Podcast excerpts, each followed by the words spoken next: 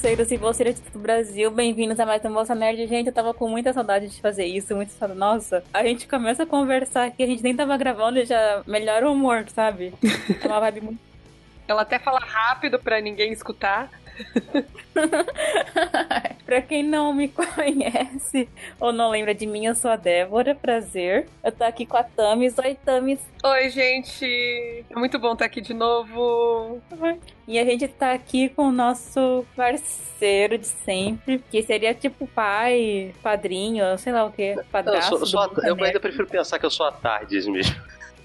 Tá bom, a nossa tarde do Bolsa Nerd, Diego. Bem-vindo, Diego. Olá, pra... que prazer estar aqui com vocês.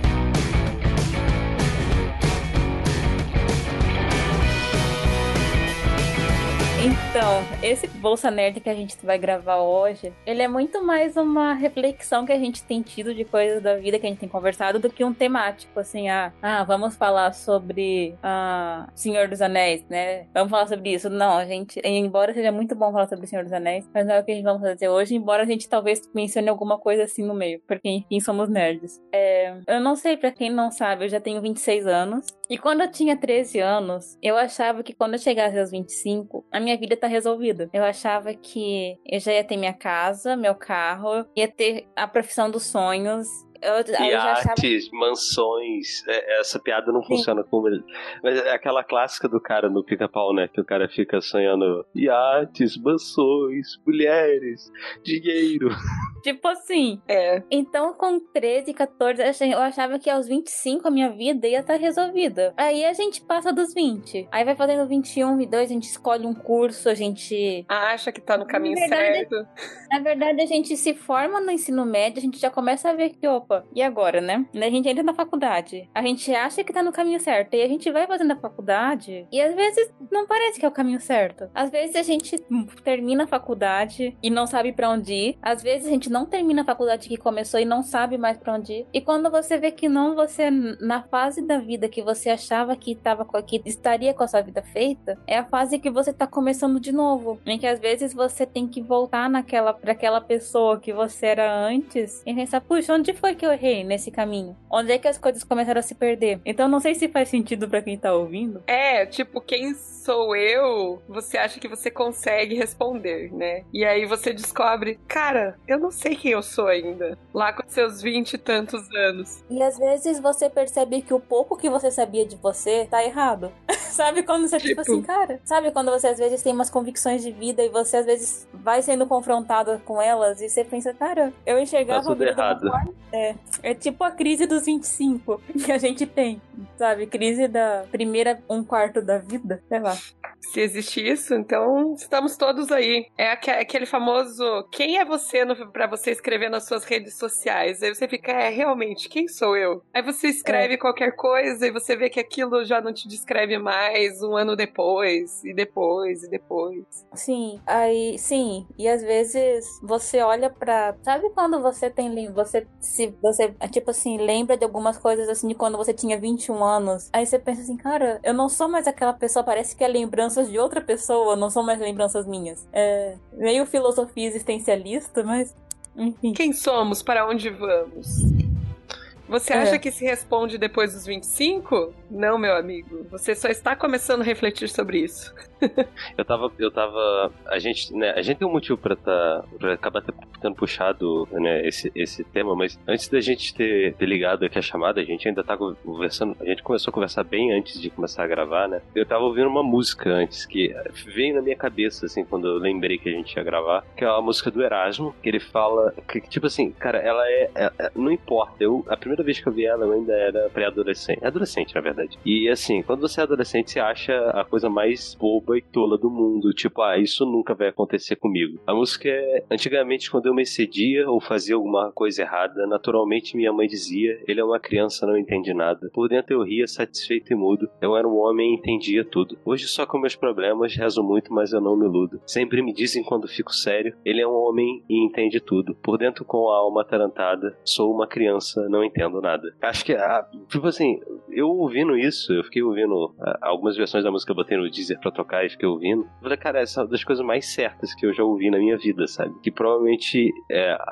a gente acaba tendo uma certa arrogância quando é, quando é jovem. E não quero dizer que eu sou, sou um velho idoso, longe disso, mas a gente tem essa coisa de tipo, ah, eu, eu já eu não vou cometer erros, eu, eu sou foda, assim, sabe? Eu, eu não vou. Eu não, eu não vou ter problemas na minha vida, eu já decidi tudo que eu quero, eu já sei tudo que eu quero, eu já sei tudo como vai ser. E quando chega a, a idade mesmo, que a gente tá mais velho, que a gente tomou decisões e tudo mais, a gente vê que não é assim, sabe? Nunca foi assim. A gente, a gente não tinha essa noção, mas que no fundo, a, a gente, a, a única certeza que, que eu tenho hoje é que eu sou. Eu, eu era muito mais ignorante do que eu pensava quando eu tinha é, 17 anos de idade. Nossa, demais. Sim. é a única, a única certeza que eu tenho, além da morte, de tudo, né? De, de todas essas coisas impossíveis se fugir da vida, né? O que, que eu tenho certeza? Eu tenho certeza de que eu era muito mais ignorante do que eu sou hoje. E que, com certeza, hoje isso é uma coisa que a vida me, me traz, é que eu ainda sou muito mais ignorante do que eu vou ser daqui a 10 anos, do que a 20 anos. Que eu vou estar sempre aprendendo sempre aprendendo a melhorar, sempre aprendendo a ser, descobrindo coisas melhores sobre a vida. Sim. Sim, e eu acho assim que quando a gente é mais novo, né, a gente tem uma arrogância, assim, a gente que tem um hábito de leitura, de conhecer coisas que poucas que as outras pessoas não conhecem, né, a gente tem uma certa arrogância por isso, sabe? Tipo, ah, eu sei isso, eu conheço aquilo. Aí você chega, tipo, no da vida e fez, poxa, gente, grande merda. Do que importa se eu li Senhor dos Anéis? Do que, assim, não que seja errado, né, mas do que importa é conhecer tantas. É, saber falar Klingon pra quem. Assim, isso não me fez melhor, isso não me fez tomar decisões melhores. Eu não. não entende? Eu sou uma pessoa tentando aprender a viver. Não, isso não me deu um manual de instruções de como viver essa vida, uhum. né? A gente se dá conta de que, tipo, são coisas boas, mas que, tipo, e daí? Você vê pessoas, a gente vai conhecendo pessoas ao nosso redor que não conhecem cronologia da DC, que não sabem a, o que a fase 1, 2, 3, 4, enfim infinita da Marvel, que não sabe a, a trajetória da Sociedade do, do Anel e que tem uma vida muito mais resolvida, sabe? E tomaram algumas decisões melhores. Ou são pessoas que, entende? A gente vai redefinindo nossos valores, né? De que às vezes a gente é tão arrogante por algumas coisas e, e daí, sabe? O que que isso trouxe, né? Sim, não que seja, não que a gente está jogando por terra os nossos gostos, né? Exato, né? Não é que, só... ah, eu vou deixar de gostar de todas as coisas que eu fiz. Não, não, sabe? Eu não, não me arrependo de, de ter descoberto algumas coisas, tanto que, querendo ou não, é, as decisões que, que, que, eu tomei, por exemplo, que estão me mudando agora, né? Não posso negar que elas têm influência, sim, com pessoas que eu conheci, por causa dos assuntos que eu conheci, por causa do, do, do meio que eu descobri que eu gosto, né? Que no caso é o que o meio dos quadrinhos e tudo mais. Eu não posso negar isso, eu não posso dizer que, ah, não, não foi importante, não é importante. Não, é importante pra caramba pra mim. Eu acho que a gente confunde muitas vezes a questão do ser decidido ao ser definitivo. Uhum. Eu sempre me pensei como uma pessoa que não sou definitiva. Eu não vou ser aquilo para sempre, sabe? Eu tenho essa visão um, de mim mesma. É, será que esse corte de cabelo é definitivo para mim? Ou essa roupa vai me de descrever daqui 20 anos?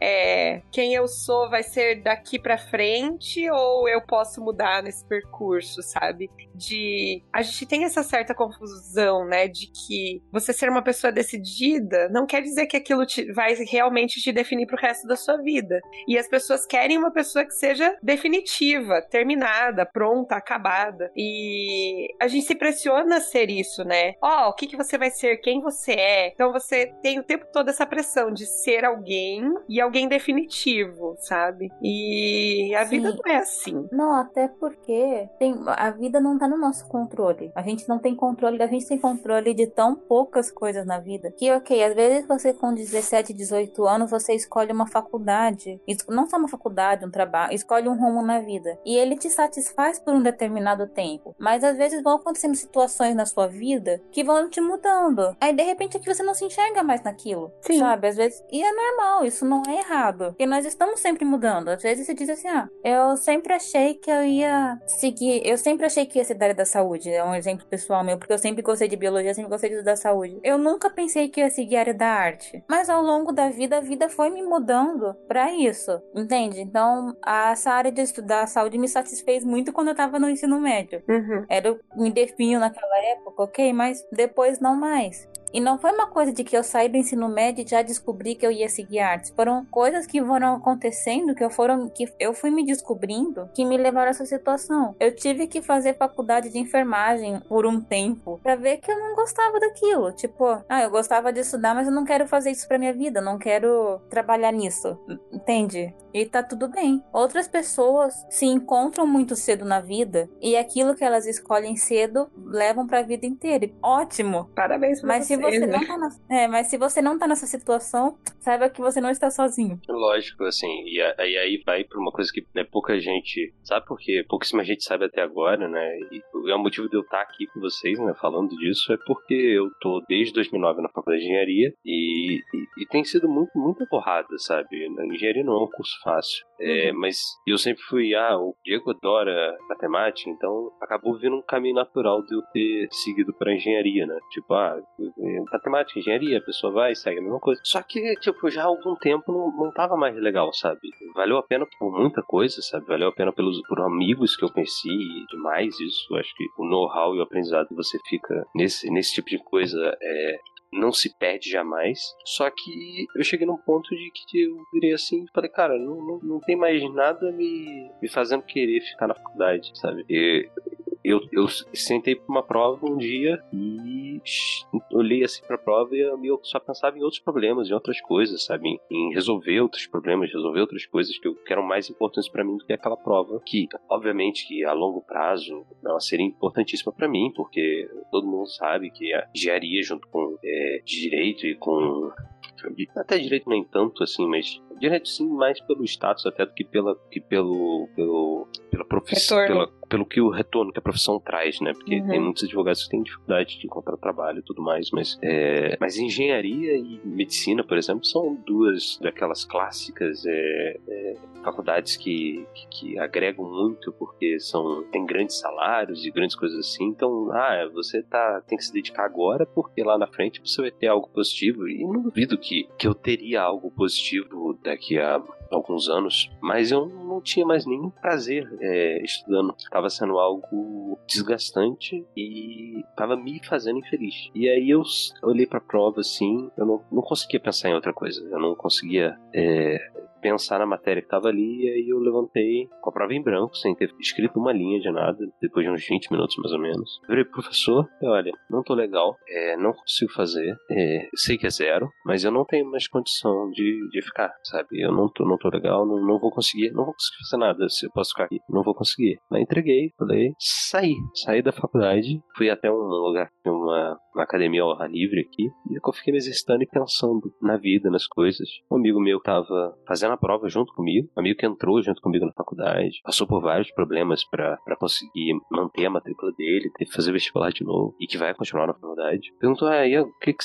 que você vai fazer e tal? Eu falei, cara, eu vou, vou largar, vou largar porque eu não sei mais, tipo assim, não tá dando, não tem mais prazer, não tem mais não tem mais é, vontade de continuar, sabe? Não, não existe mais a vontade de continuar, mas a vontade de, de vencer. Tipo, não é, nem, não, é, não é vencer na vida, né? Mas vencer esse desafio. Não tá mais tendo o, tá mais legal. E aí eu decidi que eu ia que eu ia fazer outra coisa. E aí foram mais ou menos umas duas semanas pensando no, no que fazer, conversando com algumas pessoas, é, vendo o que, que eu poderia pensar. É, já era uma coisa que estava na minha cabeça há algum tempo, mas eu nunca tinha tido primeira coragem de dar essa quebrada e segundo, sei lá, um ano atrás eu não saberia que caminho seguir, né? É uma coisa que, que eu lembro de uma, uma, uma, amiga minha que fez teatro comigo durante alguns anos, e hoje ela é atriz mesmo, ela não, não largou a, a profissão, né? Não, o hobby virou mesmo profissão. Ela, assim que eu entrei na faculdade, ela, ah, Diego, bom te ver e tal, você passou na faculdade, ah, o que você tá fazendo? Eu falei, engenharia. Ela olhou para mim assustadíssima e falou, nunca pensei que você fosse fazer engenharia, para mim você ia fazer algo como jornalismo, porque é oito anos fazendo teatro, né? E sempre fui comunicativo e tudo mais. Mas não, não vou fazer jornalismo antes que vocês. que você ouvir de pergunta. Não. É, nunca tive tanta vontade assim de, de, fazer jornalismo. Assim como nunca tive ao certo, ah, eu tá, de engenharia, o que eu vou fazer? Nunca soube, nunca soube. Mas já há algum tempo já havia conversado com algumas pessoas, já havia pensado em algumas coisas, e aí eu decidi seguir um outro caminho, que no caso agora é marketing. Eu vou fazer uma, um, um, curso tecnólogo de marketing. Vou levar os dois anos que eu ia terminar para terminar em engenharia, porque sim, eu demorei tempo demais na engenharia, eu tive que pedir extensão de curso. Mas o que eu chego hoje a conclusão é que é, a cabeça que eu tinha com 17 anos de idade, eu fazer vestibular, com 18 anos entrando na faculdade, era uma cabeça fraca, era uma cabeça que não tinha a menor condição e entendimento do que estava fazendo, não tinha a menor consciência do que aquilo significava, sabe? Eu lembro que eu demorei alguns semestres para fazer a carteirinha da faculdade, porque eu tinha, eu, eu, não sabia como chegar na biblioteca e fazer o pedido, sabe? Eu sempre fui muito, muito travado, né? Então isso se refletia em, em outras questões mais simples, sabe? Tipo, só um cartão de biblioteca hoje seria a coisa mais trivial do mundo fazer. E na época, para mim, era: meu Deus, eu preciso fazer isso. Eu vou fazer, e ansiedade. E no fim das contas, cara, foi, uma decisão difícil de tomar, porque, querendo ou não, eu tô abrindo mão de fazer uma faculdade pública pra ir fazer uma faculdade particular, o que imagino que minha cabeça na época de, de adolescente seria algo impensável, algo que eu jamais pensaria em fazer isso. Mas é o que eu quero buscar no momento, sabe? Eu quero. Eu quero a minha felicidade e isso está acima de um curso, de um currículo. É, é, mais importante você pensar nisso do que você pensar em, em, em, um nome, sabe? Em você pensar num status. E no fim das contas, o, o que me manteve mais tempo na faculdade era o status de eu estar fazendo a faculdade do que necessariamente o, o prazer fator. de fazê-la. É, o prazer. Ainda amo matemática, ainda é uma das minhas matérias favoritas, ainda tenho prazer de fazer contas, essas coisas assim. Mas eu não preciso ser engenheiro para fazer isso, sabe? Uhum. É, eu não preciso preciso, adoro, adoro bolar projetos, essas coisas assim, muita coisa, muita coisa da engenharia. Quando eu digo muita coisa, eu não estou me referindo à matéria, mas me referindo a ensinamento, sabe? Pensar como engenheiro hoje é uma coisa que eu consigo fazer. É, a engenharia, ela é basicamente a solução de problemas. Quando, tipo, problemas não quer dizer necessariamente só um problema matemático, é um problema. Você, tipo assim, preciso encher esse colchão aqui, esse colchão de ar. Pô, como é que eu vou encher esse colchão de ar? Aí você vai, enche, enche, aí você vê, putz, tem uma parada aqui que é pra evitar que o ar saia. Se eu tirar essa parada, ele esvazia, mas ele enche mais rápido. Então eu tiro e encho, resolvi meu problema. Vou rápido, tapo rápido, ele não vai esvaziar a tempo. Ué, isso é uma solução de engenharia. Não é ortodoxa, não é. Tipo assim, preciso dormir, preciso tirar o colchão. Vale a pena eu abrir mão disso para conseguir, pra geral, ter a solução que eu queria. Isso é pensar como engenheiro. Isso é uma coisa que é um legado, é um pequeno legado que a faculdade deixa para mim. Acho que é um grande legado que a faculdade deixa para mim. É algo importante que ela deixa para mim, porque é, não vai morrer, tipo assim, não vai sumir da minha cabeça. O que eu aprendi, tanto em matéria, mas principalmente em vida, com alguns professores muito bons que a gente acaba tendo, é, fica com a gente, sabe? Todo, todo aprendizado, ele é um aprendizado válido. Todo aprendizado é um grande aprendizado. Mas chegou um momento em que eu ia seguir não ia ser feliz mais com, com, com, essa, com essa pegada, sabe? Com, com, com simplesmente terminar a faculdade só para dizer que eu consegui um diploma. Eu prefiro tentar ir atrás e correr atrás de, de conseguir um emprego, de conseguir algo melhor para mim do que tentar ficar forçando algo que eu sei que não vai dar em nada. Uhum. E assim, e não é que a gente tá dizendo, ah, não tenha sonhos, né? Não, Mas é que nenhuma. nossos sonhos uhum. mudam. Exato. Ou continue sonhando mesmo que você esteja fazendo alguma coisa, né? É Sim. porque é muito fácil. Para mim chegou o ponto de eu me acomodar. Eu já tenho uma faculdade, já fiz uma pós-graduação, já estou no meu emprego, estou tranquila, é, tenho dinheiro, moro sozinha, tenho um carro e parei de sonhar por muito tempo, né? Até ser, ter meus olhos abertos por uma colega também de mesma profissão. Nós fizemos faculdade pós-graduação juntas. Ela tá passando por, por problemas pessoais, né? No caso, não vem ao caso contar, mas ela precisava desabafar, e aí uma, um dos desabafos que ela tinha, ela falou assim: Eu não te vejo como professora de história. Aí eu falei assim, mas por que não, né? Tipo, eu sou uma professora de história. Aí ela falou assim: não, é que eu vejo você mais a mais do que isso. Parece que a, a nossa profissão acaba te limitando, né? E aí ela perguntou qual foi a minha trajetória até eu fazer faculdade. E aí eu falei, eu sempre, sempre, sempre sonhei em ser jornalista. Então eu me empenhei nisso. O Diego falou de, de teatro, eu fiz teatro por, por conta disso. Eu fiz cursos de redação por conta disso.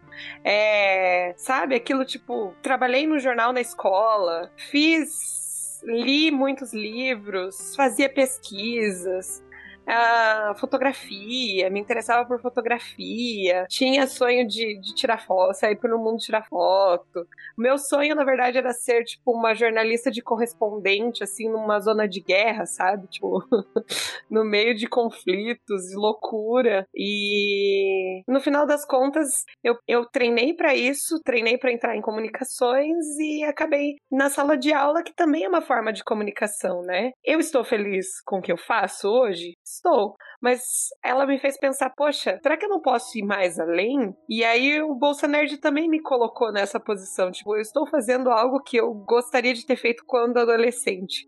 Será que eu não posso me aprimorar nisso? Não posso buscar novos cursos que não tenham nada a ver com a minha área? Não precisa ter nada a ver com a minha área. Mas conhecer novas áreas para me inteirar de novas coisas e não ficar limitado só àquela a, aquela sala de aula, preparar planejamentos, e agora é uma das coisas que estão sendo mudadas, né? Que eu tenho que preparar a aula diariamente e ter que pensar e escrever e tal. E pensei assim, nossa, isso tá virando mecânico já. Então, tipo, não existe algo novo. Tudo que você tem que fazer, você não pode ser inovador. Porque senão não vai funcionar, não vai entrar no seu planejamento, uh, você pode ser reprovado por causa disso, você pode levar uma bronca porque você está tentando algo novo que eles não gostam. E aí os alunos perguntam por que, que não faz algo novo? Aí você fala assim: olha, se eu te explicar toda a burocracia que tem para chegar até o algo novo, eu desisto. então eu falei assim: será que é isso que eu quero fazer pro resto da minha vida? Para algumas pessoas, talvez viver naquela, naquela vida mecânica de planejamentos e burocracia e chamadas e ter que dar certo, porque senão você não dá conta do serviço, talvez seja para algumas pessoas. Aí fiquei pensando, será que é para mim? E aí agora eu tô colocando em ordem a minha vida para ver, né, dentro de um planejamento, de fazer novas coisas, fazer novos cursos, investir em mim, sabe, como pessoa e não como profissional mais. Então, é, a gente coloca às vezes o profissional no lugar do pessoal e você se priva de coisas pessoais para ter algo é, profissional e sucesso profissional e ser reconhecido pela, por quem você é profissionalmente, quando você deveria se aprimorar como pessoa. Então, é, tem muitos que estão buscando né, ser profissional. Eu acho que para mim é, é, é valorizar o que eu tenho de pessoal até porque me fizeram uma pergunta. É, o que, você faz fora o trabalho? Aí você pensa, pois é, o que, que eu faço fora do trabalho? Será que eu não tô vivendo só uma vida de trabalho? E isso foi uma crítica de eu estar fazendo coisas pessoais ao invés de coisas profissionais. Só que ao mesmo tempo eu não estava fazendo nada disso, sabe? Tipo, não estava me empenhando em nenhum e nem outro, porque eu já estava mecanizada. Então, é algo a se pensar realmente. Mudanças são boas. É, mudança de pensamento, inclusive. Quando você está fazendo algo que você gosta, mas será que aquilo é tudo? Talvez não seja. Talvez você precise achar novas coisas para gostar. Então, é Sim. É um redescobrir você mesmo. Eu acho que uma das coisas da juventude, a gente fala tipo assim, ah, a gente falou assim que a gente tem impulsos da juventude e tal, mas uma coisa boa na juventude que a gente vai perdendo na vida adulta é que na juventude a gente tem muita paixão. Uhum. Aí ao longo da vida a gente vai se mecanizando e tal. E eu acho que às vezes é bom a gente se reconectar com aquilo que dá paixão pra gente, com aquilo que, sabe, quando parece que você encontrou seu lugar no mundo, nem que seja por um segundo. Uhum. Eu acho que isso é uma coisa que a gente às vezes tem que se rever na vida. E vale a pena. E não que a gente, assim, claro, a gente na vida adulta a gente descobre que não dá de viver só de paixão. Não dá. Sim. Não, não é isso, né? Não é querendo viver a vida doidada. Hum, mas precisa ter alguma coisa. Precisa. Não pode ser só cinza. Tem que ter um pouco de cor. Tem que ter. Assim, no final do dia tem que valer a pena. Sim. E eu, eu acho que também. Eu falo de mim hoje, né? Eu sofri muito mais perdas do que eu tinha sofrido aos 17. Perdas de pessoas que morreram mesmo. Uhum. E isso faz a gente rever muito a vida da gente. Tipo, e no final da vida, que pode ser a qualquer momento, porque a vida é muito frágil. Quando a gente é novo, a gente não tem essa percepção de quão frágil a vida da gente pode ser. Como é que eu vivi minha vida? Entende? O que é que eu vou levar? Qual é que vai ser meu legado de tudo isso? Sei lá. Eu acho que as perdas também fazem você pensar sobre quem você é, né? E uma das coisas é, como eu falei, a gente não é definitivo, porque Não. uma pessoa definitiva às vezes é infeliz. Uhum. E aí você começa a parar pra pensar, será que eu não tô trilhando um caminho de infelicidade, né? É bem complicado. Diego? Eu lembrei que você falou isso da perda, eu, eu fui, aos 16 eu fui marcado por uma perda que me, que me marcou, assim, marcado por uma perda que me marcou é ótimo, mas é, foi algo que me fez, assim, mudar muito a, a minha forma. Eu acho que, meu irmão disse que, ele, uma vez a gente conversando sobre isso, ele disse, ah, eu acho que isso me- foi uma coisa triste que me marcou positivamente, ele falou pra mim, porque isso me fez crescer. E eu, quando olho pra trás e vejo a mesma coisa, eu falo, putz, eu acho que isso me marcou negativamente, porque me fez ficar perdido. E foi a morte do meu avô, que era alguém que, que dos dois lados, né, do meu quanto dele, é, existia um carinho muito grande, existia uma coisa legal entre a gente, sabe? Era um- não era, não era só tipo um como é que eu vou dizer? Não era só lance de, de neto, né, e avô. Era, era quase de pai e filho mesmo, sabe? Meu avô me tinha quase como filho que ele não pôde ter. Coisa comum, né? Uma coisa da, da cabeça da época dele. Mas por causa disso a gente tinha um carinho, um respeito absurdo um pelo outro. Isso, uma vez eu lembro que, uma vez eu, eu discuti uma vez com meu avô, uma vez só, em 17 anos, 16 anos de convívio. Na vez que foi que ele, que ele tinha feito uma coisa, ele tinha. Eu não lembro direito o que, que era, mas eu falei, vô, senhor, me desculpe. Eu, eu nunca briguei com ninguém desse jeito. Quando brigo, normalmente eu estouro, eu sou impulsivo e uma pessoa bem insuportável. Eu disse pra ele assim: ah, o senhor me desculpe. Eu fui, extremamente educado por ele, eu gosto muito do senhor, mas eu acho que o senhor fez isso, isso, isso, isso. Ah, eu nunca fui assim com ninguém, sabe? Eu nunca fui. Não querendo dizer que sou mal educado também, né, gente? Pelo amor de Deus. Mas eu nunca fui polido dessa forma com ninguém. Só com ele, sabe? Eu só, eu só tinha um, um respeito, um carinho. Mesmo jeito que ele, quando ele me respondeu dizendo a mesma coisa, né? Dizendo o que ele pensava sobre o que tinha acontecido, ele foi extremamente. Ele não me tratou, tipo, como uma criança falando com ele. Ele me tratou sendo extremamente respeitoso comigo. E, e, e no fim, cara, é, a morte dele foi uma das coisas que eu mais senti na minha vida até hoje. Foi algo que me marcou tão forte que eu até hoje eu acho que eu não superei. Até hoje sinto muita falta, muita saudade dele. É, meu avô, as as pessoas dizem, né? Ah, seu avô ainda tá vivo dentro de você, porque você é uma cópia dele.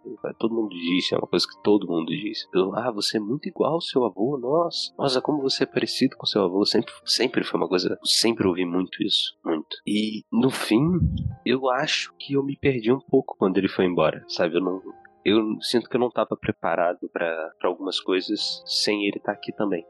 E isso mexe com a gente, sabe? Do mesmo jeito que pro meu irmão foi extremamente positivo que, que ele cresceu com isso, sabe? Ele, ele soube superar a morte de um jeito que é, não é nem superar a morte a falta, né? Tipo assim, ah, eu preciso ser melhor. Acho que foi isso que ele me disse quando, quando a gente conversou sobre. Enquanto eu, eu falei, putz, eu não vou ter meu avô aqui pra, ver minhas conquistas que eu consegui, pra ver as coisas. E isso me marcou tanto que, que eu acho que eu me perdi um pouco no caminho. E é um pouco triste admitir isso assim, mas é, eu, eu decidi vir quando as meninas falaram, vamos gravar sobre isso. Quando eu comentei com elas o lance de eu ter deixado a faculdade, falei, ah, não posso em momento nenhum me esconder, sabe? Deixar de falar o que eu penso, o que eu sinto. E no fundo, o que eu penso que eu sinto é um pouco disso, sabe? É eu, eu me perdi um pouco no meu caminho e agora eu minha busca é de tentar de tentar achar o meu o meu próprio caminho, a minha própria forma de, de vencer, de viver. E é para isso que, que eu quis aqui vir conversar também com vocês e conversar com o público que tá ouvindo a gente. E tipo, não se deixe vencer por causa de alguma, alguma pedra no seu caminho ou alguma coisa igual. E não se arrependa dos caminhos que você tomar, mesmo que você, igual a mim, por exemplo, tenha decidido é,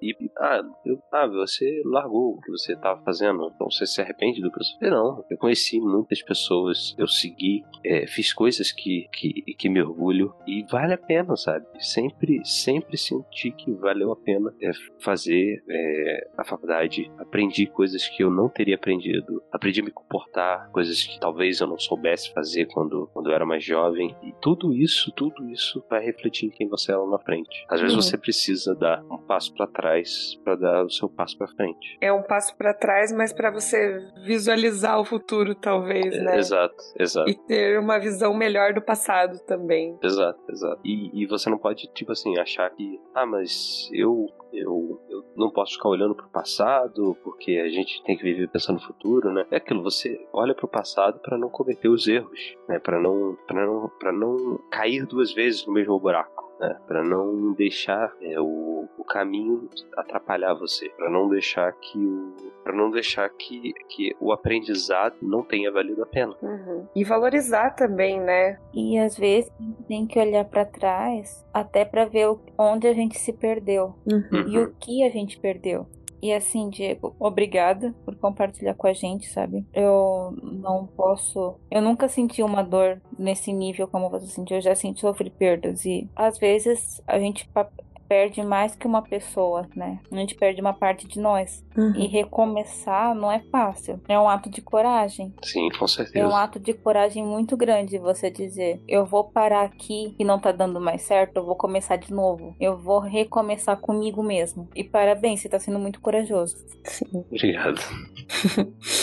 E assim, às vezes é recomeçar todos os dias, né? Para muitas pessoas é assim, ter que rebutar todos os dias, sabe, para diminuir talvez a dor e as porque tem perdas realmente que te marcam. Acho que todo mundo já perdeu alguém e já já teve que superar, né, ou não ter que superar todos os dias, como acho que talvez seja o seu caso, né? De tentar seguir assim, em frente. Eu sinto muita falta pela questão de tipo, eu queria ele aqui pra, pra, pra compartilhar as vitórias. Sim. Sabe? É, é, era esse, esse sempre foi meu pensamento, desde que ele partiu. Mas eu sempre fui o que melhor aceitou o fato de, tipo. De... Uhum. Eu lembro que, que eu falei pra minha mãe, ah, o que me conforta é porque eu sei que quando eu morrer eu vou encontrar com ele. Isso é o meu maior, meu maior conforto de todos é que eu sei que do outro lado a gente vai se reencontrar. Uhum, uhum. Meu maior conforto, meu maior, meu maior motivador de não ter sentido tanto é isso. Mas eu queria ele aqui. Eu queria ele aqui. É, eu sempre vejo, realmente quando pessoas têm uma morte sentida assim na família, é extremamente comum uma pessoa virar e dizer, ah, eu queria poder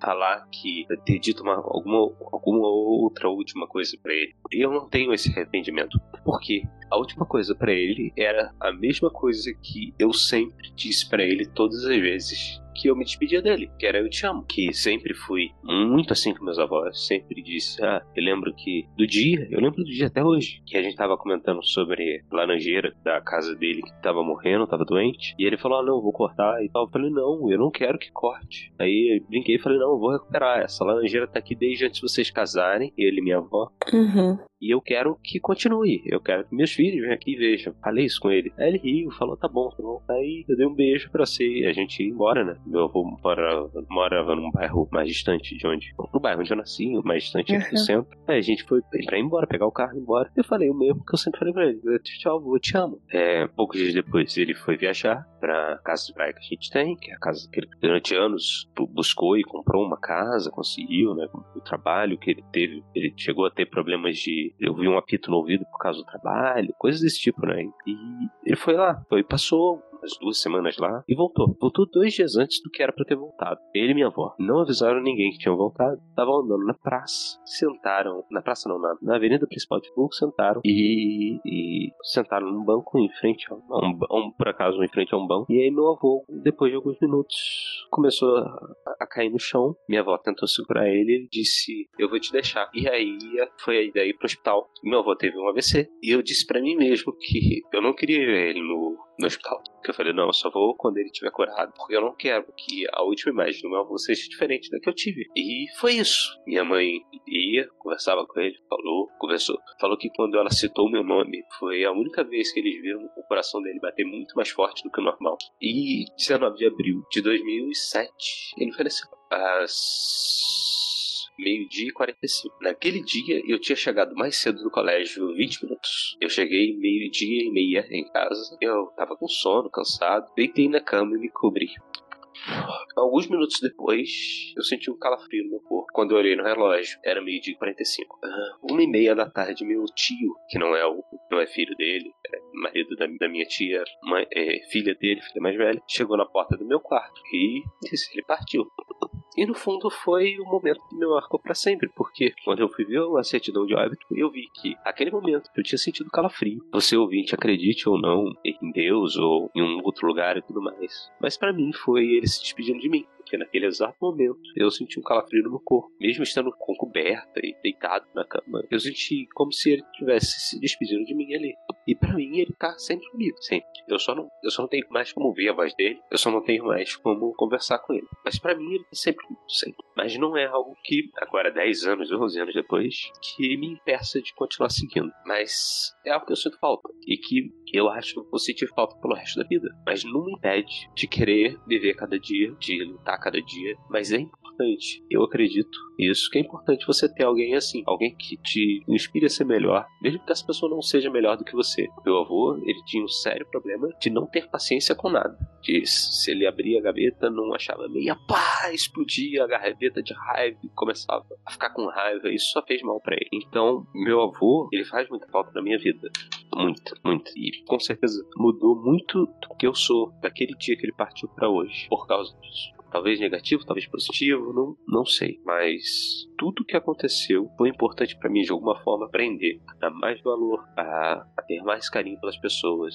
A, e a, principalmente a lição que ele me deixou por causa do que aconteceu com ele é não ter tanta raiva, é não deixar, não segurar as emoções. É uma coisa que ele sempre fazia. Não gostava de demonstrar. Minha prima uma vez disse: Nossa, eu só vivo chorando uma vez, que foi quando a mãe dele faleceu. Em nenhum outro momento ele segurava a emoção e aquilo só foi fazendo mal pro coração dele. Que foi um dos motivos que fez ele ter que fazer cateterismo, que foi dos motivos dele tomar S, que foi o motivo dele ter um AVC. Então, querendo ou não, toda a história de qualquer pessoa é um exemplo pra gente. Uhum. E talvez não tenha tanto a ver com com escolha profissional, é o que eu tô contando, mas saber a história de alguém, o exemplo de alguém, é sempre a melhor forma de você aprender a fazer algo ou a não fazer algo. Todo exemplo, toda pessoa é um exemplo, seja ele bom ou ruim. E toda dificuldade, toda pedra no caminho é um aprendizado que a gente ganha na vida. Sim. Sim. E assim, um...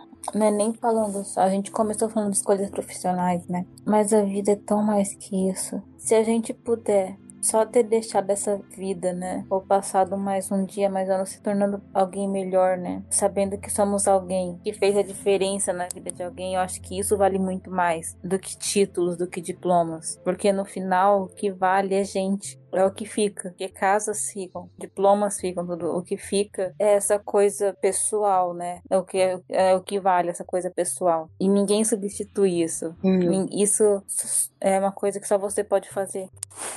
E assim, ah, não passei ainda essa perda a nível tão pessoal de mim, né? Mas ano passado eu passei por uma depressão muito grave. Algumas pessoas sabem, a Tamiri sabe, eu perdi uma tia de uma Sim. forma drástica, ela cometeu suicídio. Eu perdi o um emprego. Eu tive que parar uma faculdade que, sabe, quando você a vida tá ruim, assim.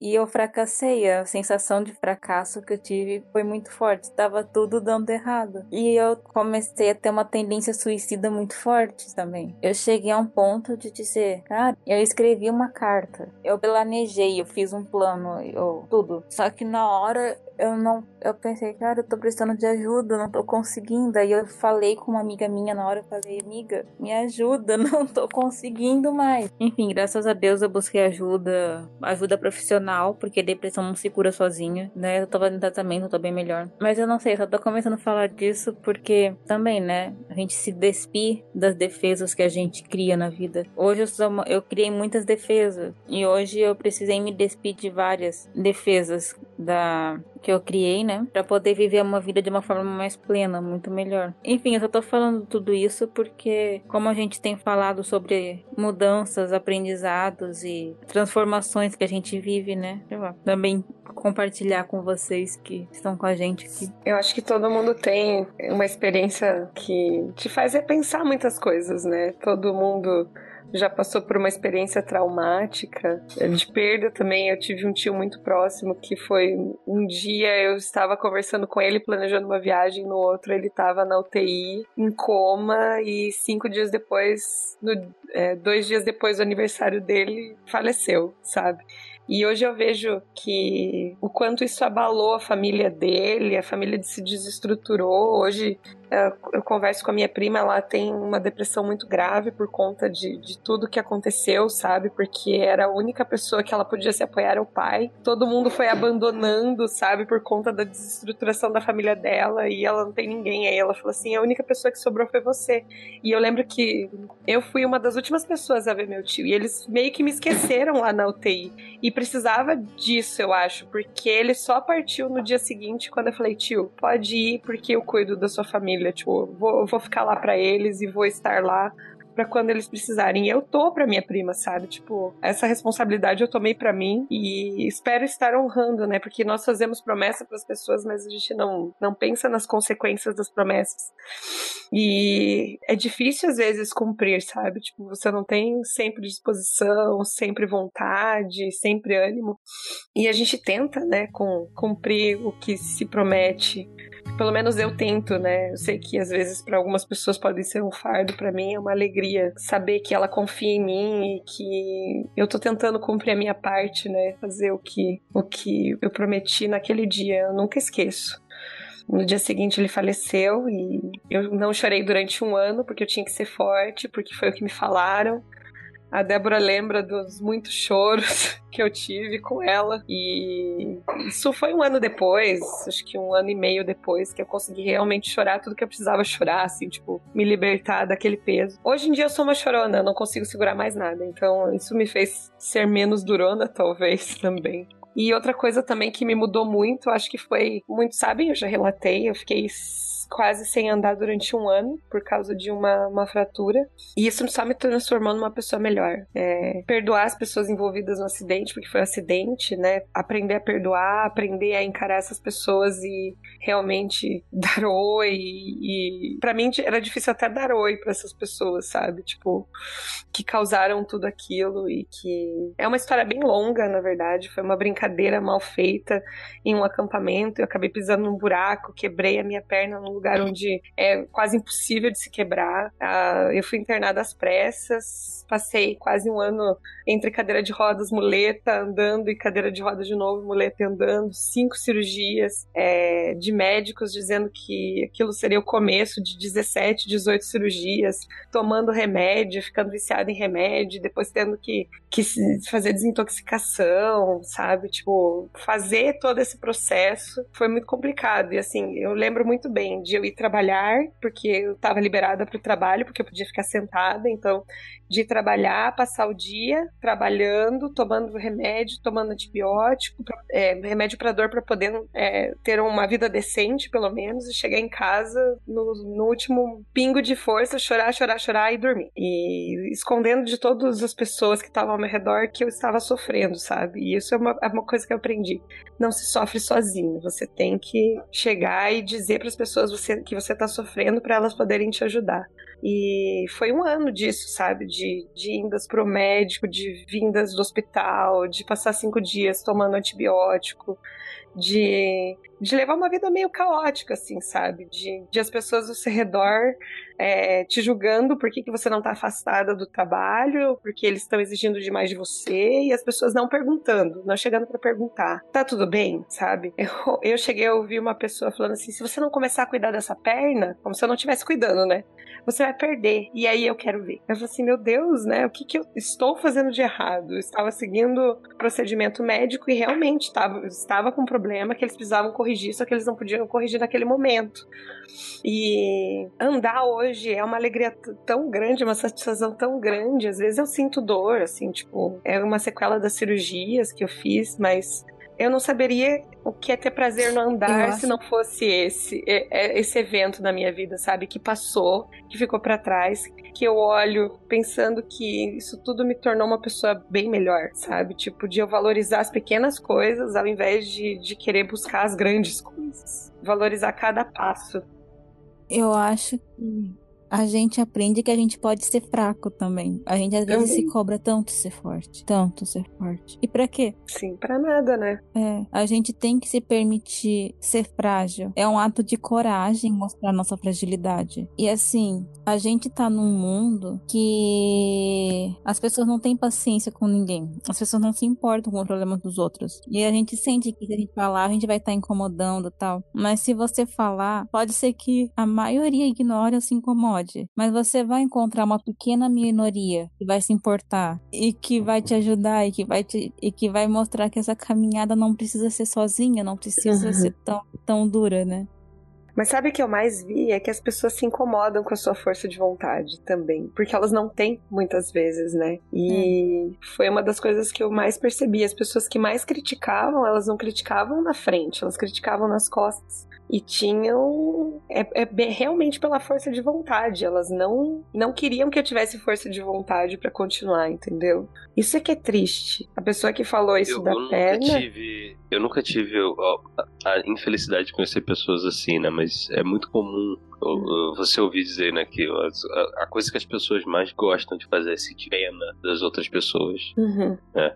Então, como assim você vai ser forte? Como é que eu vou sentir pena de você assim? E o que eu vejo é que as, a, a, pessoa que falou isso da minha perna era uma pessoa que vivia faltando no trabalho, sabe? Por causa de qualquer doencinha, qualquer coisinha, já tava lá se encostando, cinco dias de testado. E eu, nossa, trabalho é precioso, sabe? Eu sei, eu sei o meu compromisso dentro de uma sala de aula. Eu sei que se eu não estiver lá, ninguém vai fazer o trabalho que eu tenho para fazer. Ninguém vai instruir meus alunos da forma com que eu instruo e vai ser uma perda para eles. Por mais que você acredite nas pessoas que trabalham com você, existe um limite é, daquelas pessoas porque elas não estão em sala de aula para compreender como é o meu aluno, sabe? É, de você se sentir realmente, porque assim, eu me sinto culpada quando o aluno tira nota baixa. Porque eu pensei, como é que eu não atingi ele? Claro que também tem a parte de, de boa vontade dele, né? Mas eu sou aquela que me preocupo individualmente com cada um e eu sei que se eu sair, se eu me ausentar, não vai ser a mesma coisa para ele. Então eu tomo muito, muito isso, essa responsabilidade, sabe? Então a minha força de vontade era, era mais por isso. Eu pensar, se eu deixar na mão de outra pessoa, qual, qual vai ser o ensino que os meus alunos vão estar tendo? Eu confio nas pessoas que estão ao meu redor. Infelizmente, nem sempre a gente pode confiar, sabe? Nem sempre a gente pode depositar uma certa confiança. Eu confio desconfiando. Porque eu ainda acredito que meu trabalho é importante, sabe? Eu ainda acredito que, que eu posso mudar o mundo dentro de uma sala de aula. É, essa é a principal ideia pelo qual eu fiz o magistério, né? Quis ser professora, é porque eu podia mudar o mundo ali dentro. E, enfim, foi, foi uma barra, assim, passar por isso. Mas eu olho para trás e penso assim no que eu aprendi durante esse percurso e se eu estou cumprindo o que eu me comprometi a fazer desde o início. Eu acho que é muito isso. Eu me entendo como uma pessoa verdadeira. Eu me entendo como uma pessoa que não vai agir com falsidade, né? Acho que não tanto verdadeira, mas como não agir com falsidade, não fazer promessas que eu não possa cumprir. Então, eu procurei sempre viver isso. Se eu me comprometi a mudar o mundo dentro de uma sala de aula, eu vou fazer isso até o momento que eu estiver dentro dela. Se eu prometi algo de, de proteger e cuidar de quem meu tio amava, eu vou tentar fazer isso a minha vida inteira, né? Ou até eu ter forças para fazê-lo. Então, é, são tudo, tudo é um grande aprendizado, né? E por isso que eu, eu falo e repito de novo.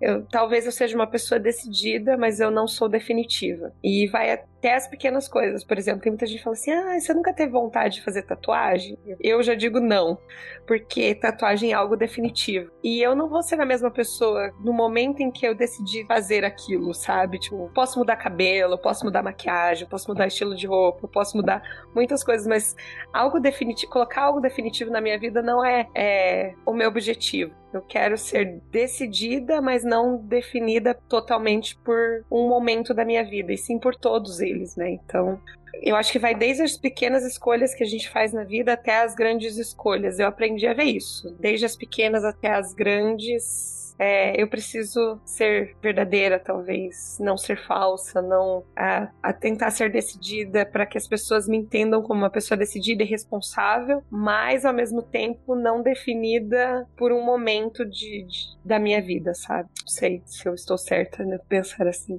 Nossa, nós somos muito de humanas, né? Totalmente. Humanas de comunicações.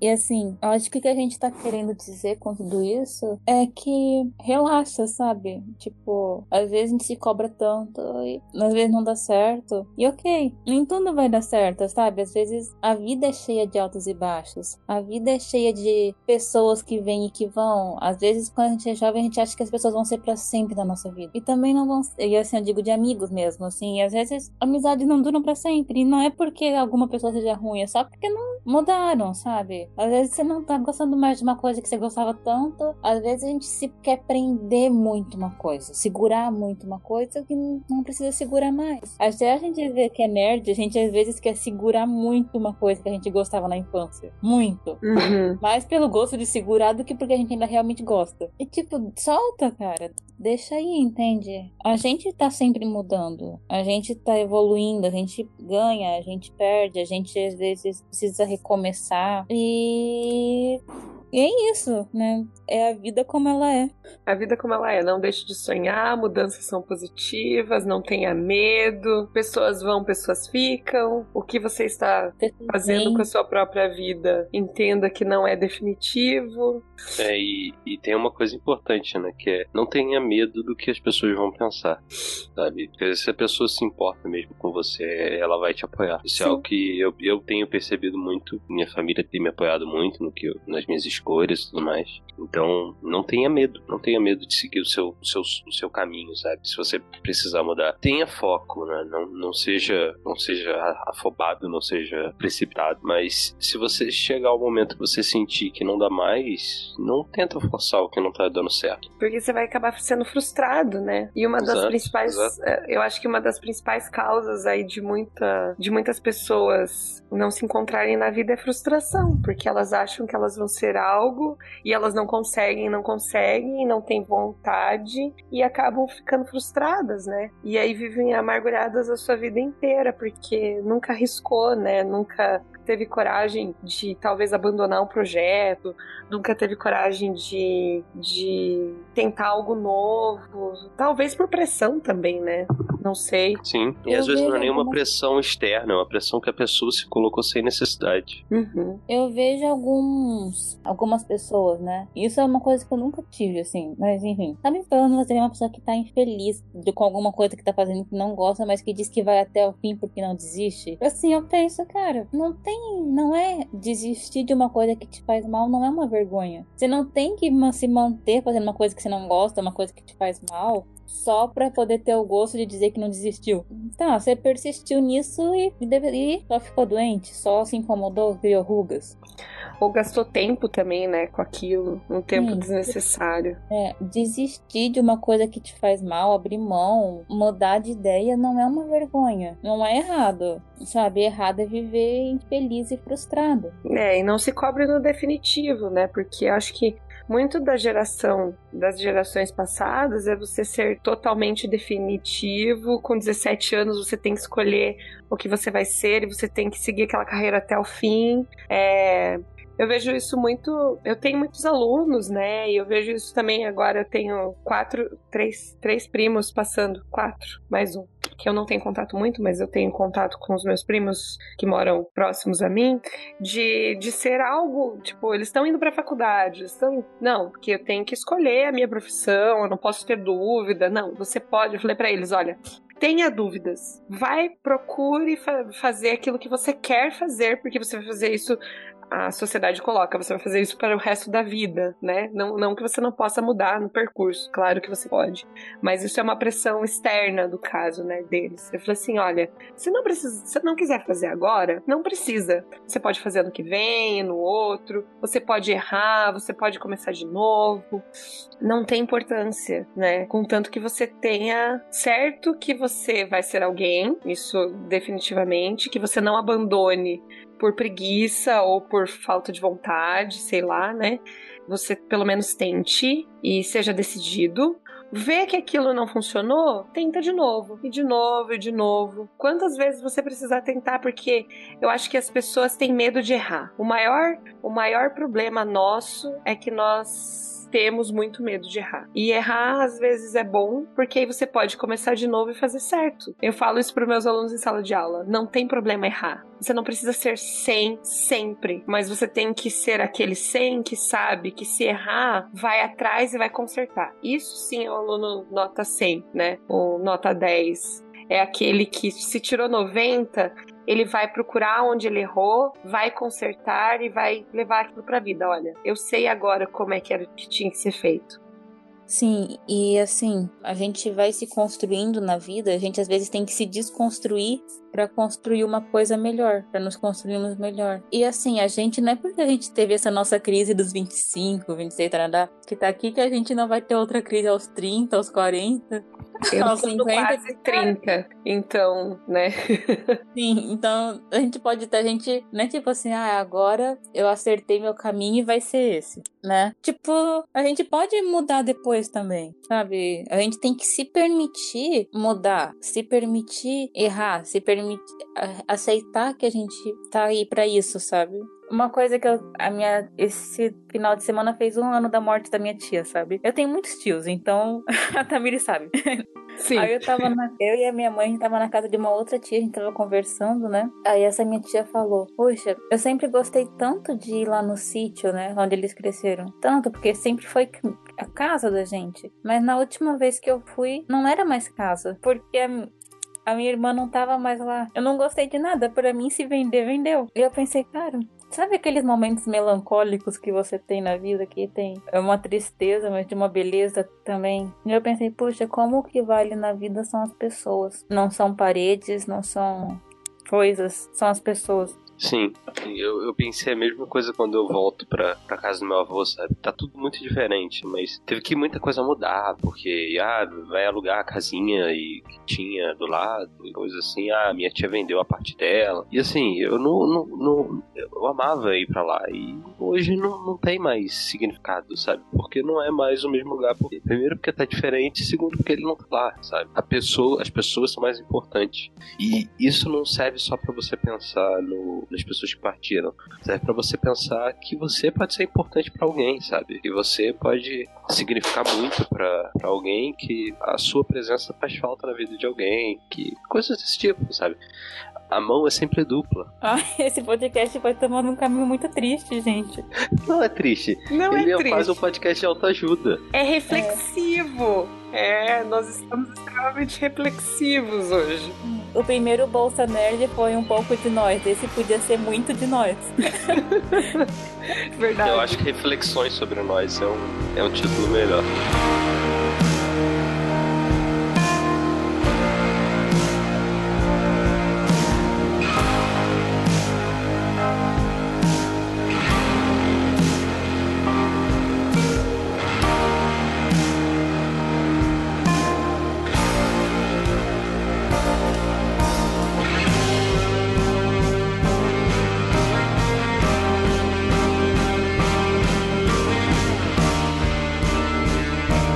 Um amigo meu perguntando o que é um podcast. É, é um rádio na internet. Sim. É a resposta padrão. Qualquer, qualquer produtor de podcast você vai perguntar pra ele. Uhum. Ah, deixa eu falar. Eu, eu publiquei, acho que lá no, no Minas acho que foi no Minas Podcasters, que num livro meu do, do, oitavo ano, eu acho, apareceu lá, produza o seu podcast. Aí eu falei assim, uau! Os livros didáticos sabem o que é podcast? Sim, essa futura geração vai ser melhor. Cara, às vezes eu fico olhando, a gente fala assim que adolescente é tarará, mas às vezes eu vejo alguns adolescentes, assim, dessa geração atual, e eu penso assim, cara, essas pessoas parecem que já têm uma cabeça tão melhor do que eu tinha. Sim. Parece que eles são tão mais abertos, tão mais. Eu acho, eu acho que, óbvio, tem uma coisa de evolução, né? Tipo, a, gente tem que lembrar que, tipo, meus pais nasceram nos anos 60. Então, eu sou influência da criação deles. E, mas provavelmente alguém que nasceu nos anos 80 vai criar os filhos de uma outra forma, sabe? Diferente da que eu fui criado. E eu vou criar meus filhos de uma forma completamente diferente que as outras gerações que vieram depois, né? As outras quatro gerações que vieram depois, criaram seus filhos. E assim sucessivamente, sabe? É, é- é, provavelmente você tem essa visão, mas provavelmente alguma coisa eles devem estar fazendo coisas muito piores que a gente. Pois é. Porque E é, se é mesma você tem coisa. 17, se você é aluno da Tamires e tá ouvindo isso, nós te amamos mesmo assim, tá? Estamos aqui por você, não, não estamos te menosprezando. Não, de, de maneira de forma alguma. De forma alguma. De forma Mas eu nenhuma. vejo assim, e também depende também do, da cabeça dos pais também que criam, né? Eu vejo que muitas das dificuldades que a maioria do- das pessoas tem hoje, né, de, de não se decidir, de estar frustrado e tal, é porque tiveram uma educação rígida até para as escolhas que elas tomaram durante a vida, assim, sabe? Tipo, de profissio- profissional e tal. Porque havia uma pressão dentro da, da família. Agora, em casa, por exemplo, com os meus pais, meu pai falou assim: filha, faça o que você quiser, contanto que você ganhe seu dinheiro e não fique me incomodando, sabe? então, tipo, tanto que eu sou, sou professora Pode fazer. hoje. Pode fazer o que você quiser. Só não pode me encher. É, tipo, né? Não fique vivendo das minhas custas pro resto da vida. Tanto que eu sou de história, fiz história, o meu irmão fez química e o meu pai tem orgulho dos dois, assim, sabe? Tanto que era até engraçado, porque quando ele ia dizendo o trabalho dele, o que cada um dos filhos estava fazendo do superior. Aí ele falava assim: Ah, então, meus filhos estão fazendo superior, meu filho passou na faculdade. Ele, ah, qual faculdade? Química. Nossa, que legal, né? Que interessante, ele deve ser muito inteligente. E a sua filha, o que, que ela faz? Ah, ela faz história. Ah, legal, né? Tipo, tem, tem aquela coisa do- também do status e, que o Diego falou no começo. É, é, é total isso, né, sabe? Então, Mas aí eu sempre tive, a- a- assim, não, não acho que, que eu seja tudo que as pessoas falam de mim. né? A gente, tanto pro bem ou pro mal, a gente sempre tem que ter isso em mente. Mas eu sempre em mim tive o estigma de que, ah, o Diego é muito inteligente. Ah, ele vai ser muito inteligente quando crescer. Então, cara, isso é uma pressão em cima de você inacreditável, sabe? Você. Você tem que ser inteligente porque as outras pessoas esperam isso de você, mesmo que elas não, Uhum. não, não falem exatamente isso, né? É uma coisa que acontece, sabe? E muita gente tem essa pressão também.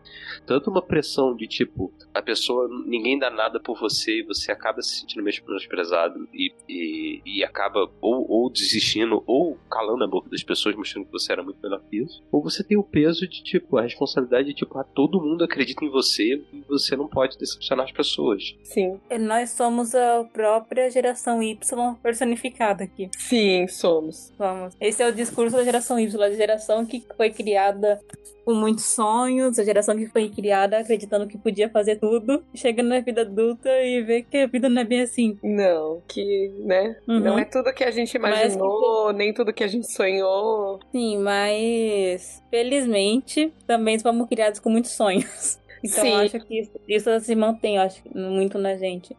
O grande problema hoje é que, assim, não existe imaginação, criatividade, nem nada. Porque eu tô convivendo com essa geração que vem nova, né? E eles não são nada criativos, assim, na hora de, de, de pensar e imaginar. Dá até, dá até pena, porque a imaginação deles está limitada pelo celular que eles têm na mão, sabe? Eles não têm criatividade nem na hora de criar um trabalho. Então eu falo assim: olha, gente, você tem que dar todas as instruções certinhas de como tem que fazer.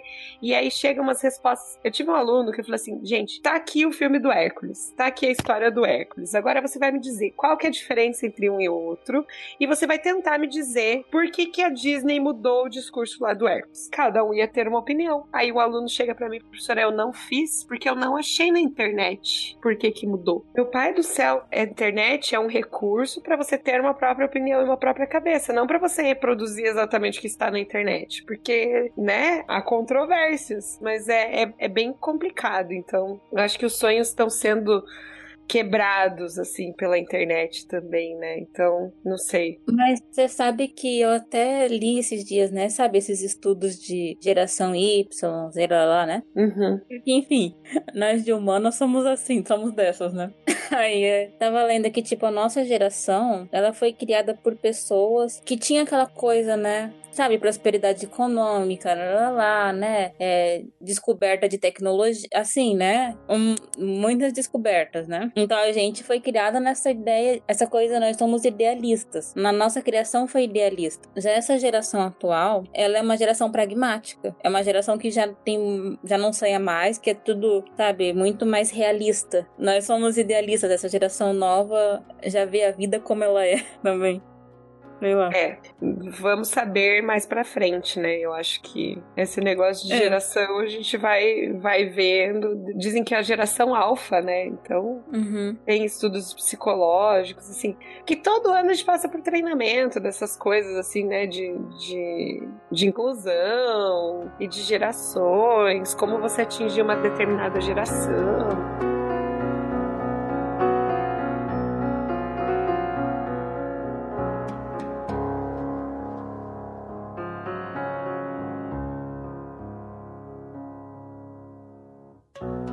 O que eu ia dizer é que eu acho que a gente pode encerrar o podcast por aqui. Ah! ah! Pode ser? Ah. Pode ser. Gente, eu tenho uma notícia para dizer para vocês. Vocês sabem, a gente falou de mudanças, ah, as mudanças da vida, blá, blá, blá. agora mostrando, falando de uma mudança real, né? Que a gente vai viver agora no Bolsa Nerd. Vocês sabem que o Diego é nosso editor. Ele tá com a gente desde, a, desde que o Bolsa Nerd era um bebezinho Agora o Bolsonaro em idade de cachorro já seria um adolescente. é verdade. Ele nos ele nos ajudou demais, demais. Mas ele tá seguindo novos rumos da vida dele. E o Bolsa Nerd não vai se encaixar agora nas, nesses rumos que ele tá tomando pra editar. Quero dizer muito obrigada, Diego. Muito obrigada mesmo por tudo que você fez por nós. E eu espero que você volte pra gravar com a gente, porque eu gosto muito de conversar com você. Sim, claro, sempre que vocês quiserem. E muito obrigada por tudo, por nos aguentar. Aguentar é piadas.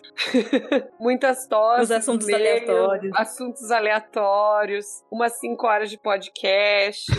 Não, 5 não, 8. Oh, é verdade, é 8. 5 foi o. 5 foi o que eu consegui chegar. Que ele conseguiu chegar. Assim, não, okay, aquelas médias de 3 horas. eu tô sempre, sempre disposto a ajudar vocês com o que eu puder, né? É, no momento, pegar a edição do Bolsa não vai ser possível, né? Não do jeito que era antes, até por isso que o programa anterior. Eu acredito que vocês vão preferir lançar esse depois do, do de cinema, né? Sim. Sim. Então, então, o programa anterior ele tá gravado já há alguns meses, mas eu simplesmente não consegui sentar para gravar, para editar ele, mesmo ele estando com ótima qualidade e tudo mais. Foi tipo, a vida tava dando voltas e voltas e eu não tinha como me dedicar e eu acho injusto, inclusive com as meninas, que, que eu trave o trabalho delas assim, sabe? Que o Bolsa é, fique preso por minha causa também, né? Não só por N problemas que o Bolsa já teve, né? O problema da gravação sumiu, o problema de tanta, tanta coisa, e eu ser mais um, um, uma pedrinha no caminho. Então eu, eu, eu, vou ajudar as meninas com o que for possível, sempre. Olha, isso não é. Ah, Diego Santo Mateus. Não, não, não. não, não, não, não, não. Eu simplesmente, eu simplesmente não, não tenho mais condição de entregar o, o Bolsa em, no tempo que é preciso para ele ser um podcast mensal, sabe? É, simplesmente não dá. Eu adoraria poder continuar fazendo, mas o Bolsa é um podcast que demanda muito. Ele, ele é um podcast. É, não vou dizer que ele é difícil de editar, porque não tem o Grisa. Um abraço pro Grisa. Porque aí sim ele seria um podcast difícil de editar. Mas uh, como, como a proposta dele é mais abrangente, de tipo, as, as meninas vão muito a fundo em assuntos e tudo mais, acaba sendo complicado às vezes você você não dar atenção devida a ele, não dar é, devida atenção ao, ao programa e à qualidade que ele se propõe a ter. É, apesar de eu achar que o programa de hoje, se não deu nenhum probleminha no áudio de vocês, tinha umas horas que eu não ouvia vocês, mas eu não sabia se era minha internet ou de vocês. É, é, se não deu nenhum problema, ele vai ser um programa bem tranquilo de editar, bem, bem fácil. Mas nem sempre foi assim, né? A gente teve uns, uns programas bem, bem, bem complicados para fazer, e mas isso não não é, não é desculpa, sabe? É, é um, eu acho que o Bolsa merece mais do que o que eu posso oferecer. Mas a gente, a gente entende e nós estamos felizes por você, pelas suas escolhas, pelas suas Decisões. pelos caminhos. A gente deseja o melhor pra você. Uhum. Não é só nosso editor, você é nosso amigo. Sim. E obrigada por ser nosso amigo. E somos Obrigado as principais vocês. apoiadoras. Eu não sei principais, não, né? Porque tem a família, A Amy. a Amy, mas uma das principais apoiadoras aí das, das mudanças que serão feitas. Obrigado. E sei lá. E é isso, pessoal. Se Diego, você quer fazer as honras, se despedindo Não, não, aqui. não, do- não, não. Eu, eu prefiro deixar com vocês. Sempre, assim, sempre. Acho justo que sempre seja vocês. Tá, mas você promete que volta pra gravar com a gente depois? Volto, eu, eu criei o grupo lá do. Só pra você saber, eu criei um grupo do Telegram delas pra. E eu não vou sair do grupo. Ah, sei lá. Não, eu vou que continuar ele ajudando. Agora, tipo, vai que Não, ele eu tá vou saindo continuar por ajudando. alívio. Vai que ele Não. não aguentava mais as meninas. Não, eu vou continuar Pode ajudando acontecer. vocês. Vou continuar é, ajudando vocês e, e o que for preciso para dentro do que for possível pra mim no bolso. E a gente Muito agradece. obrigada. E. Peraí, eu trabalho. Eu, eu, gente, eu tô de férias e tô fazendo trabalho da faculdade, mas eu tô feliz porque eu amo a faculdade que eu tô fazendo. Tá? Yay! Pra quem não sabe, é moda. É, E. altas coisas legais Enfim. ela tá fazendo. Tipo bottoms, que ela vai me dar um, se Deus quiser. se- E agora eu tô fazendo camisetas pra skatistas. Para você ver, Quem não diria? é mesmo? Quem diria? Quem diria as voltas que a vida dá. Mas enfim, nossa, tô com dor de cabeça. Ah, Diego, muito obrigada. E eu encerro mais esse Bolsa Nerd. Gente, eu tava com saudade de vocês. Sim. Muito obrigada quem escuta a gente. Obrigada quem escutou nossas histórias aqui. A gente fala isso porque nós somos amigos e nós queremos o melhor pra vocês também. Se de alguma forma nossas histórias ajudarem vocês, ficaremos muito felizes. Sim, muito felizes. E a gente tem umas ideias. A gente sempre fala que a gente tem ideias, né? E, nossa, Sim, Parece- mas é que a vida é feita de ideias, não é mesmo? As que são executáveis, aí que é o problema, mas a gente tenta. Sim. E a gente tá se reorganizando pra continuar o Bolsa Nerd. Mas é isso, continue acompanhando o Terra Zero. As nossas redes sociais estão uma vergonha, eu sei. Nossa, Perdão. nem Não, fale. talvez, talvez no momento que esse programa sair, elas já não estejam tão vergonhosas assim, É mas verdade, elas né? estiveram. Sim, a gente espera. Nós vamos sentar Vai. e fazer planejamentos agora. Vamos. Se alguém quiser colocar ajudar, melhor. pras nossas redes sociais, a gente aceita. A gente aceita. É verdade, a gente aceita muito. Quem acha que ter uma página é fácil, não é, gente. Exige tempo. Eu acho que a última coisa que eu escrevi foi o do 3%. Nossa. Faz Ficou tempo. muito legal, parabéns. Ai, obrigada. É, é que eu gostei demais, entendeu? Parece que fechou o negócio. Parece que tava faltando alguma coisa na primeira e na segunda fechou. Aí. Tá. Então é isso, Tamires. Muito obrigada por estar aqui comigo sempre. Eu tava com saudade de você. Pois é, eu também. A gente tem que sentar e conversar bastante, por sinal. De contar as fofocas da vida. Uhul. Manda um abraço pros teus pais também. Tô com Ah, pode deixar. Também. É, eles, Vou tentar eles... visitar algum dia aí. Então, Só os assuntos aleatórios que o Diego tem que ouvir. É, pra mim tá de boas. Já ouviu coisa bem pior, né, Diego? A gente falando de novela. Ah, de boa, tranquilo. Uhum. Você tá assistindo a novela, Tami? Não, Não? Ah, tá. eu parei, você parou? Mais ou menos, eu só tô assistindo um casal, assim. Porque você sabe, né? Eu tipo mesmo. Ah, eu acho que até sei. É, acho que sabe sim, mas enfim. Também você quer falar alguma coisa? Não, não, acho que eu já falei Assim. demais. Tá bom, então, bom dia, boa tarde, boa noite pra quem fica. Continue acompanhando Terra Zero, os podcasts que saem por lá. Acompanhe o Por Trás da Máscara, que é o podcast Diego. Uhum. Não desistam das nossas fanpage, da nossa página. Ela não tem feito mal pra vocês. Um dia ela vai voltar ao normal. E tchau, gente. Um abraço pra todos. Então, tchau, até a próxima.